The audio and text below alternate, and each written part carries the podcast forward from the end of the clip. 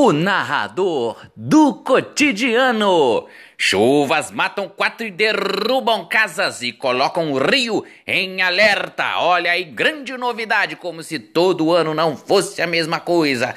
Informações do portal UOL e Folha de São Paulo. Dessa vez eles falam a verdade. Três mortes foram na capital. Deve continuar chovendo em todo o estado nos próximos dias. É engraçado que a notícia só chega bem depois, meu Deus do céu. Não serve para ajudar ninguém.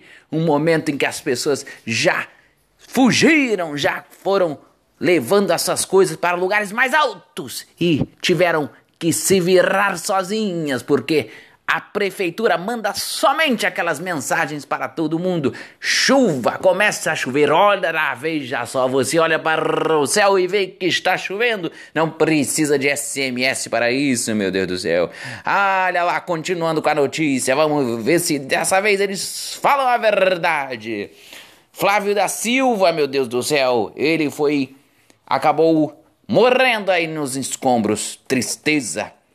Vivian Nunes, uma senhora aí, morreu também no bairro da Taquara. A Defesa Civil também informou sobre a morte de um homem afogado na favela de Acari. Que coisa! A chuva chegou a interromper a circulação de ônibus articulados no BRT Transcarioca.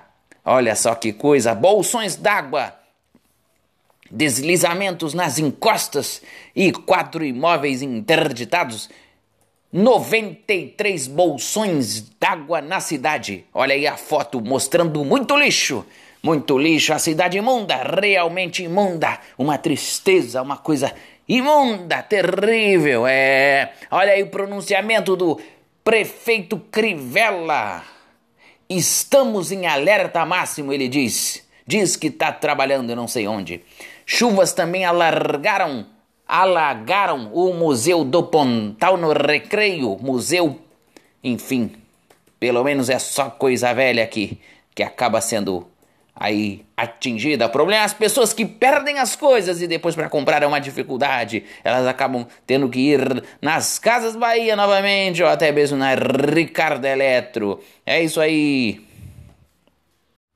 Olha aí, se você gostou desse áudio, manda para alguém, pelo amor de Deus, manda para o amigo, manda para a amiga, se você não gostou, manda para a sogra, manda para aquele inimigo, aquela pessoa terrível, o síndico do teu prédio, mas manda e segue lá no Instagram esse rapaz aí, rafael.barcelos com dois L's, Todo dia tem histórias novas aí do narrador do cotidiano, histórias mais animadas, é porque o cotidiano é assim às vezes, na maioria das vezes é feliz, é animado, é solarado, mas às vezes tem essas coisas aí da chuvarada que o narrador não pode se furtar de falar também.